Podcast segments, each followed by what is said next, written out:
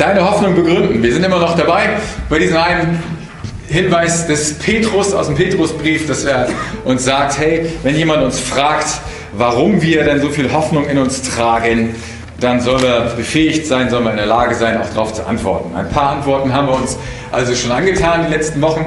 Und heute äh, möchte ich darüber sprechen, dass, dass wir ähm, Hoffnung in uns tragen, weil Gott uns zu Menschen gemacht hat, die zwischen richtig und, zwischen richtig und falsch unterscheiden können und uns die Kraft dazu verleiht, uns für das Richtige zu entscheiden. Das ist ein ganz wunderbarer Grund auch, warum wir wirklich Hoffnung in uns tragen, egal wie die Umstände um uns herum aussehen. Wir sind dazu berufen, ähm, hoffnungsvolle Menschen zu sein.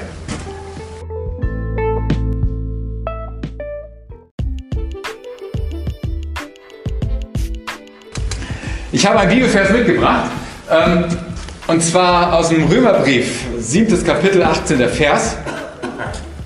Da lesen wir das folgende. Paulus schreibt das hier mal ganz, ganz markant ähm, ja, und deutlich. Im Rahmen seiner, seiner, seines Evangeliums, das er in diesem Römerbrief ja entfaltet, und den Römern damals erklärt hat, das ist das Evangelium, was ich hier verkündige. Und das hat eben viel damit zu tun gehabt, dass er auch erklärt, hey, wer sind wir überhaupt? Wie hat Gott uns gemacht? Und, ähm, und wie sieht vor allen Dingen die, diese Erlös dieser Erlösungsplan Gottes aus für dich und für mich, ähm, für das Leben, was wir hier auf der Erde leben? Und ein Vers habe ich einfach mal rausgezogen, obwohl es mir nicht am Wollen fehlt, bringe ich es, bringe ich es nicht zustande, das Richtige zu tun, sagt er. Genau. Steht das da auch? Das richtige Zug steht da, oder? Vierten Wort, oder? Ja. Das ist ja süß. Okay, ich dachte eigentlich, ich hätte es einfach kopiert aus meiner äh, Online-Bibel. Also müsst ihr euch das Wort zusätzlich dazu denken. Jawohl. Obwohl es mir nicht an Wollen fehlt, bringe ich es nicht zustande, das Richtige zu tun. Das ist ja meine Aussage. Was in dieser Aussage mit drin steckt, ist, ist sage ich mal so, die, die erste Seite der, der, der zweifaltigen Antwort, die wir uns heute auch wieder anschauen. Interessanterweise, jede Antwort, die, die, wir, ähm, die ich ja in den letzten Wochen auch mit euch mitgegeben habe, hat immer so zwei Seiten. So wie zwei Seiten derselben Medaille. Und das ist auch heute wieder so. Also die eine Seite, diese, diese eine Falte unserer Antwort für die, die uns nach, Hoffnung, nach, nach unserer Hoffnung fragen, ist, ist das, dass wir Menschen sind, die die wollen das Richtige tun und vor allen Dingen, sie haben ein natürliches Empfinden für richtig und für falsch. Weil Gott das dort hineingelegt hat in uns. Und das ist ein ganz kostbarer Gedanke. Wir sind Menschen, die empfinden, wenn etwas falsch oder richtig ist. Wir haben ein Gewissen. Wir haben ein, eine Gesinnung. Wir haben ein, ein Empfinden für was gut und was falsch ist. Das hebt uns heraus aus der, aus, aus, ähm, aus, dem, aus, aus, dem, aus der Gewöhnlichkeit oder aus, aus dem Verständnis, dass wir einfach nur evolutionär entwickelt worden sind. Und stellt uns auf, eine, auf einen Platz, an eine Position, die uns deutlich macht, hey, da ist etwas an uns und in uns, was größer ist als nur Materie, größer ist als nur ein Geschaffensein. Wir sind nicht Tiere, die von ihren Trieben geleitet und geführt sind, sondern wir sind Menschen. Wir wissen, was falsch und wir wissen, was richtig ist. Das ist etwas Wunderbares. Und Gottes Wort sagt uns das. Wir sind geschaffen von Gott und er hat in uns hineingelegt ein natürliches Empfinden für, für Gerechtigkeit und für Ungerechtigkeit. Ähm, lass mich das mal verdeutlichen mit, mit, diesen, mit, mit, mit, mit Mutter Teresa zum Beispiel. Ja? Ähm, Mutter Teresa muss ich ja heute schon fast wieder erklären, den, den Jungen unter uns, den, den Jüngeren, die kennen die ja gar nicht mehr. Ja, die ist nämlich auch schon verstorben. Eine, eine Frau, die mit, als junge Frau nach Indien gegangen ist und dort ähm, sich um die, um die Ärmsten der Armen gekümmert hat, um die Menschen, die, die nach indischer Kultur und, und, Prägung nichts wert waren, ja, die Unberührbaren, die keiner angefasst, noch nicht mal angeguckt und schon gar nicht irgendwie irgendwie dafür gesorgt hat, dass sie, wenn sie sterben, irgendeine vernünftige Beerdigung bekommen. Und Mutter Teresa war jemand, die da hingegangen ist und hat sich um diese Menschen gekümmert, die da an der Straßenecke rumlagen und einfach nur entweder schon gestorben waren oder, oder dabei waren zu sterben, hat sie genommen und hat sie in ihr, in ihr Zuhause gebracht, in, in, in dieses, in dieses äh, weiß nicht, ob es ein Kloster war oder äh, zumindest ein, ein Werk, was sie dort damals ja geleitet hat und hat sich liebevoll um diese Menschen gekümmert, hat ihnen die Wunden gewaschen. Eine der, der widerlichsten und ekligsten Arbeiten, die man sich wahrscheinlich vorstellen kann und hat dafür gesorgt, dass diese Menschen ein würdevolles äh, Ende finden. Und Mutter Teresa hat mit ihrem ganzen Leben verdeutlicht, was es, was es bedeutet, äh, Menschen zu lieben. Und sie hat mit ihrem Leben, mit ihrem Körper, mit, ihrem, mit dem, was sie getan und gesagt hat, einfach der Welt gezeigt, äh, Gott, Gott liebt Menschen. Gott liebt Menschen über alles. Und es gibt keinen Menschen auf dieser Erde, dem, der ihm nichts wert ist. Und den man einfach vernachlässigen könnte. Und, und auf vielerlei Art und Weise und auch mit viel, was sie gesagt hat, hat sie der Welt im Prinzip so ein bisschen so einen Spiegel vor, vor, vor die Augen ge, gehalten und gesagt, Leute, ja, hey, Barmherzigkeit und Liebe ist das, wofür wir gemacht sind, wofür, wozu wir gerufen sind.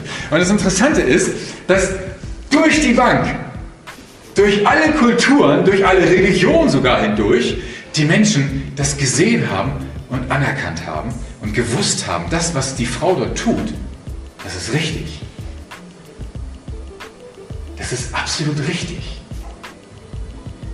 Ich kann mich erinnern, dass auf dem College, wo ich damals studiert hatte, es um zwei, drei Schlaumeier gegeben hat, die aufgestanden sind und, und gesagt haben, in Gegenwart meines guten Freundes Biju Thampe, diesen, diesen Inder, der ja aus dieser Kultur kommt und der sie auch kannte natürlich, so wie die ganzen, die ganzen Inder sie sehr gut kennen, und in Gegenwart von Bichu wurde gesagt, ja, aber, aber das ist eigentlich eine Katholikin und, und, und, was sie sonst auch alles noch so gesagt hat, ob das alles so richtig ist und so, ich weiß nicht, ob ich sie so toll finden kann.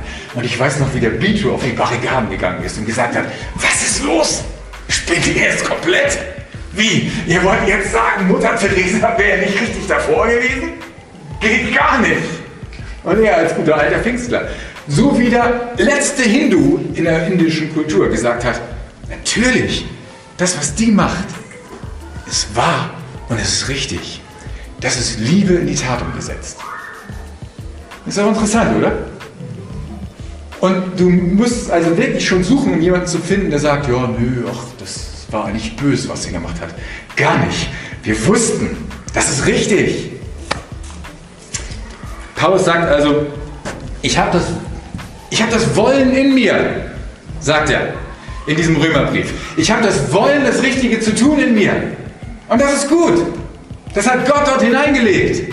Du willst das Richtige und du willst das Gute. Und dafür dürfen wir Gott danken. Wir sind Menschen, von ihm gemacht, von ihm geschaffen, mit einem Empfinden dafür, was richtig und was falsch ist. Und der zweite Gedanke dieses Bibelverses aber auch, zeigt uns aber auch ganz deutlich, ähm, okay, Paulus war offensichtlich auch jemand, der auf der einen Seite das Richtige tun wo wollte, aber immer wieder an seine Grenzen kam, wo er feststellte, aber ich schaffe es nicht, es zu tun. Was ist denn los? Und, und sehr prägnant äußert er das, sehr feine Worte findet er dort und, und sagt dann, ja, wie, wer rettet mich aus aus dieser Misere, aus diesem Zustand, dass ich ja eigentlich weiß, was richtig ist, aber ich kann es trotzdem nicht tun. Wie, wer kann mir helfen? Und dann kommt er ja zu diesem Crescendo und sagt, jawohl, in Jesus Christus. In Jesus Christus bin ich befähigt und, und es ist mir möglich geworden, das Richtige zu tun. Deswegen ist die Botschaft, die er verkündigt hat, eine frohe Botschaft. Weil genau an diesem Punkt, wo wir merken, oh Mann, ich weiß zwar, was richtig ist, aber ich kann es irgendwie nicht, kommt Christus mit hinein und seine Botschaft und sein mächtiger Geist und befähigt uns dazu, uns tatsächlich auch für das Richtige zu entscheiden und es zu tun. Und das ist wunderbar. Ähm, ein paar Verse weiter, Römer 12, Vers 2, ähm, sagt er auch noch Folgendes. Und ich finde, das hilft uns auch ein bisschen zu verstehen, wie wir jetzt damit umgehen können, wie wir denn diese, diese Hoffnung, die wir in uns tragen, dann auch tatsächlich öffentlich machen können. Und ähm, aber auch Menschen sind, die tatsächlich mit ihrem Leben auch zeigen, ja, jawohl, Gott steckt mit da drinne. Gott macht mich zu einem neuen Menschen. Römer 12, Vers 2 steht geschrieben, richtet euch nicht länger nach den Maßstäben dieser Welt, sondern lernt in einer neuen Weise zu denken, damit ihr verändert werdet und beurteilen könnt, ob etwas Gottes Wille ist, ob es gut ist, ob Gott Freude daran hat und ob es vollkommen ist. Hier kommt also ein bisschen so die, diese, die Ethik, die praktische Anwendung dieser Botschaft, die er verkündigt hat. Wie, wie setzt sich das jetzt praktisch um? Und Paulus sagt, werdet verändert in eurem Denken. Werdet erneuert, steht hier drin. In einer neuen Weise zu denken, sagt hier meine Übersetzung, Hoffnung für alle, denke ich. Oder nee, das ist, glaube ich, sogar ähm, die, die Genfer Übersetzung hier. In einer neuen Weise zu denken, hier steht im Urtext, erneu, werdet erneuert in eurem Denken. Also ganz praktisch. Gott sagt uns, wenn wir in unserem Denken erneuert werden, wenn wir uns orientieren an dem, was Gott sagt, dann werden wir verwandelt. Dann werden wir von Grund auf verwandelt. Und das Wort, was hier drin steht, ist ja dieses Metamorphose-Wort. Ja, das kennen wir ja, ne? Raupe, der, die Raupe, die zum Schmetterling wird, die verwandelt sich. Sie wird, sie wird ein anderer. Das steckt hier auch mit drin. Also der Mensch, der in seinem Denken erneuert wird, der sich immer wieder neu orientiert in dem, was Gott sagt, der wird verwandelt durch Gottes Kraft. Also es gibt eine Symbiose, eine, einen Zusammenhang, ein enger Zusammenhang zwischen Gottes Wort und seinem Geist. Dort, wo wir uns orientieren an Gottes Wort, da kommt sein Geist mit dazu und schafft etwas Neues. Er verwandelt uns. Und dazu sind wir aufgerufen als, als Nachfolger Jesu. Das soll die praktische Anwendung der, des Evangeliums von Jesus Christus sein und bleiben. Ja? Wenn wir Menschen sein wollen, die in dieser Welt Hoffnung bringen, dann müssen wir darin leben. Dann müssen wir darin bleiben. Mal, mal, ganz, mal ganz praktisch ausgedrückt auch nochmal. Ähm, ein paar Sachen, die, die ich ganz praktisch bei mir auch angewendet habe. Zum Beispiel das mit der, ähm, zum Beispiel das mit, mit, mit der Angst haben oder, oder auch mit meiner sexuellen Identität. Das waren, das waren Gottes Worte, die mich, die mich geprägt haben, die ich mir, die ich, die ich mir genommen habe, sie aufgesaugt habe und dadurch eine Veränderung in meinem Wesen stattfand. Solche Worte wie 2. Timotheus 1, Vers 7 zum Beispiel, denn Gott hat uns nicht einen Geist der Ängstlichkeit gegeben, ja, ich muss mich nicht zurückhalten, ich soll nicht ängstlich sein, sondern Gott hat mir einen Geist der Kraft und der Liebe und der Besonnenheit gegeben. Das war ein kostbares Wort für mich als junger Mann damals. Wow! Ja, ich habe einen Geist der Kraft, der Liebe und der Besonnenheit von Gott geschenkt bekommen. Wow, Hammer! Mit anderen Worten, ich bin jemand, der, der sich beherrschen kann, der sein, der sein Leben ähm, organisieren und, und, ähm, und besonnen damit umgehen kann. Das hat mir unglaublich geholfen. Gottes Wort sagt mir das. Er hat mir diesen Geist gegeben und deswegen darf ich so sein.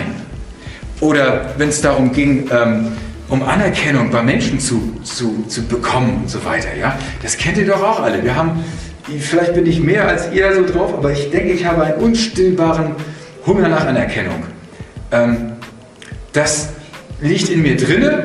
Keine Ahnung, warum das vielleicht so ausgeprägt ist. Ich weiß nicht, wie es dir mal geht. Aber ich glaube, ein Stück weit brauchen wir alle die Anerkennung auch von Menschen. Oder Anerkennung dessen, was wir tun.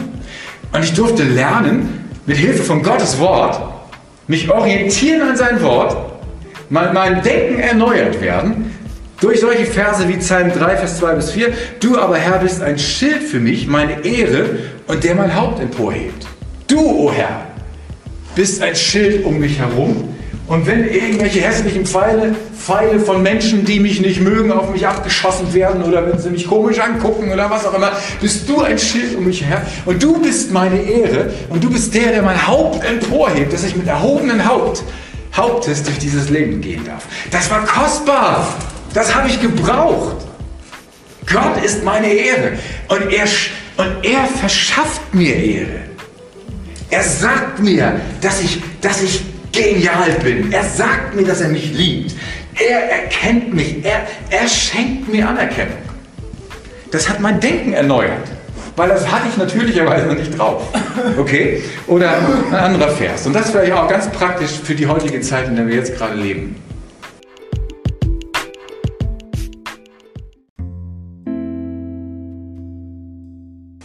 Hier steht Matthäus 28 bis 18. Jesus trat auf sie zu und sagte, als er kurz bevor er in den Himmel fuhr, mir ist alle Macht im Himmel und auf der Erde gegeben. Darum geht zu allen Völkern und macht die Menschen zu meinen Jüngern. Tauft sie und so weiter. Und seid gewiss, in jedem, ich bin jeden Tag bei euch bis zum Ende der Welt. Das sagt mir Gottes Wort.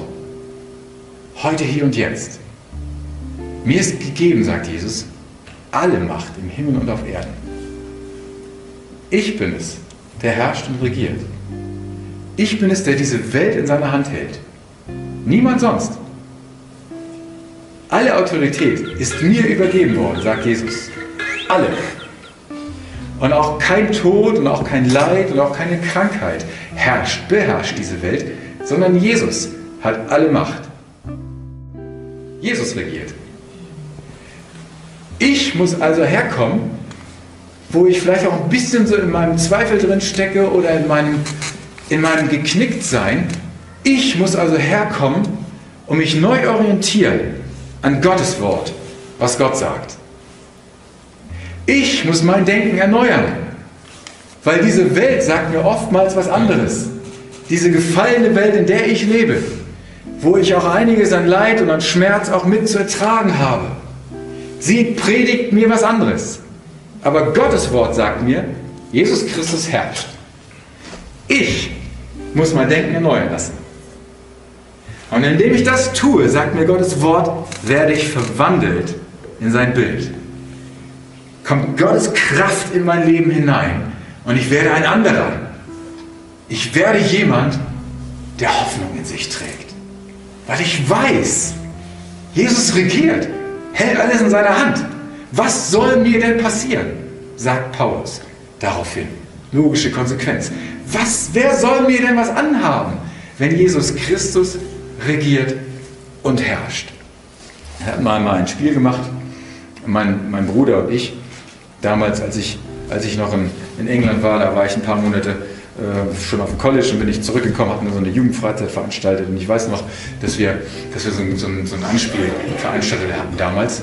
Ähm, ich, ich war so ein bisschen so der, der, der, englische, der englische Theologe. Ich habe dann in Englisch gequatscht und, und mein Bruder stand neben mir und hat, und hat mich dann so übersetzt. Und es war richtig witzig, die Leute haben sich ein bisschen schlapp gelacht, weil er hat dann, er hat dann im Prinzip immer nur so, so in, in seinem er hat es so übersetzt, wie, wie er das so ein bisschen von mir gehört hat. Er hat mich gar nicht so richtig ganz verstanden, was ich gesagt habe, aber er hat es einfach nur so ins Deutsche übersetzt und es hörte sich so ähnlich an wie das, was ich da in Englisch gesagt habe.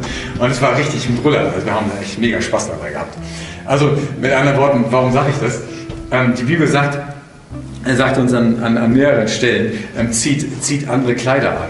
Ja, das ist, das ist ein Bild dafür, was wir als, als Nachfolger Jesu tun sollen. Wir sollen neue Kleider anziehen.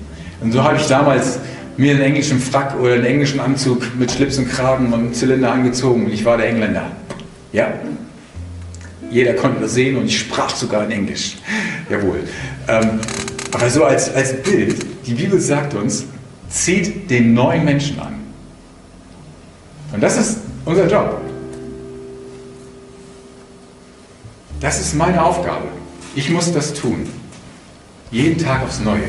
Ich ziehe den neuen Menschen an. Ich orientiere mich an Gottes Wort, an seiner Wahrheit. Und indem ich das tue, kommt Gottes Kraft mit hinein. Und er macht mich zu einem Hoffnungsträger in dieser Welt. Es gibt einen Film, und das zum Schluss, oder, ja nein, Film nicht, es gab, eine Geschichte von, von einem Schachspieler, ähm, von, von einem Schachweltmeister.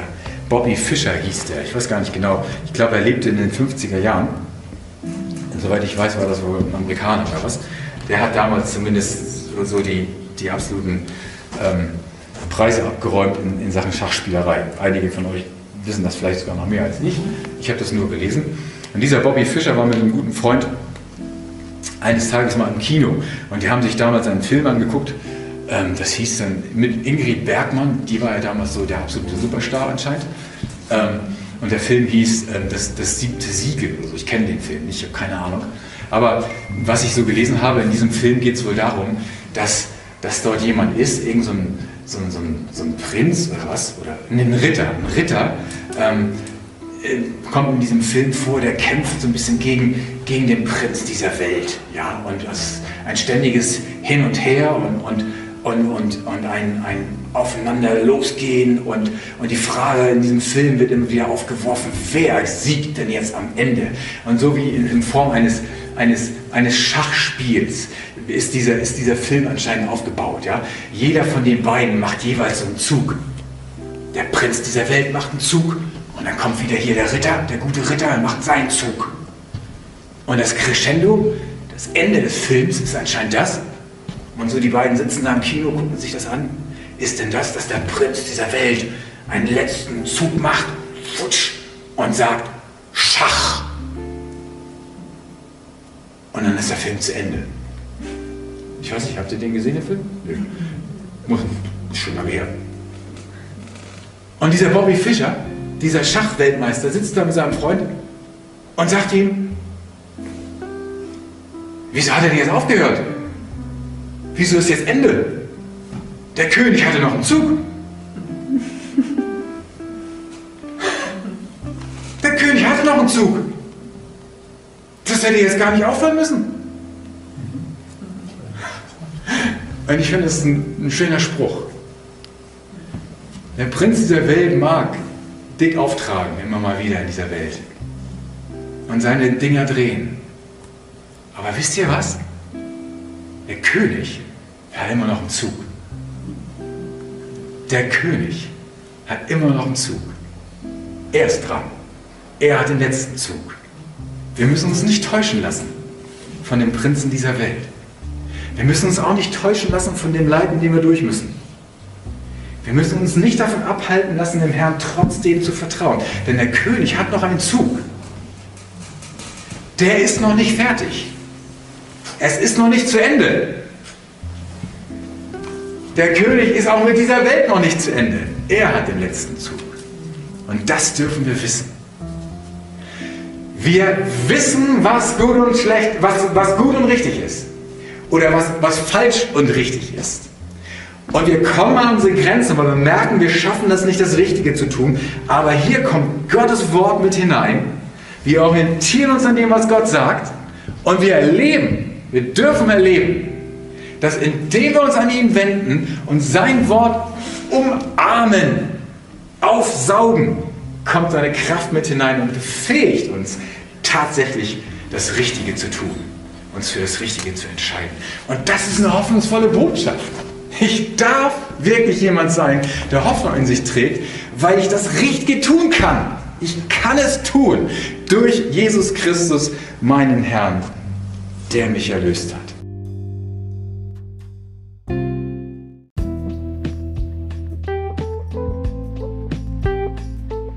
Geht und verkündigt sagt es eurem lieben Menschen um euch herum weiter. Jesus ist der, der uns befähigt befähigt, das Richtige zu tun. In dieser Welt dürfen wir Hoffnungsträger sein. Amen.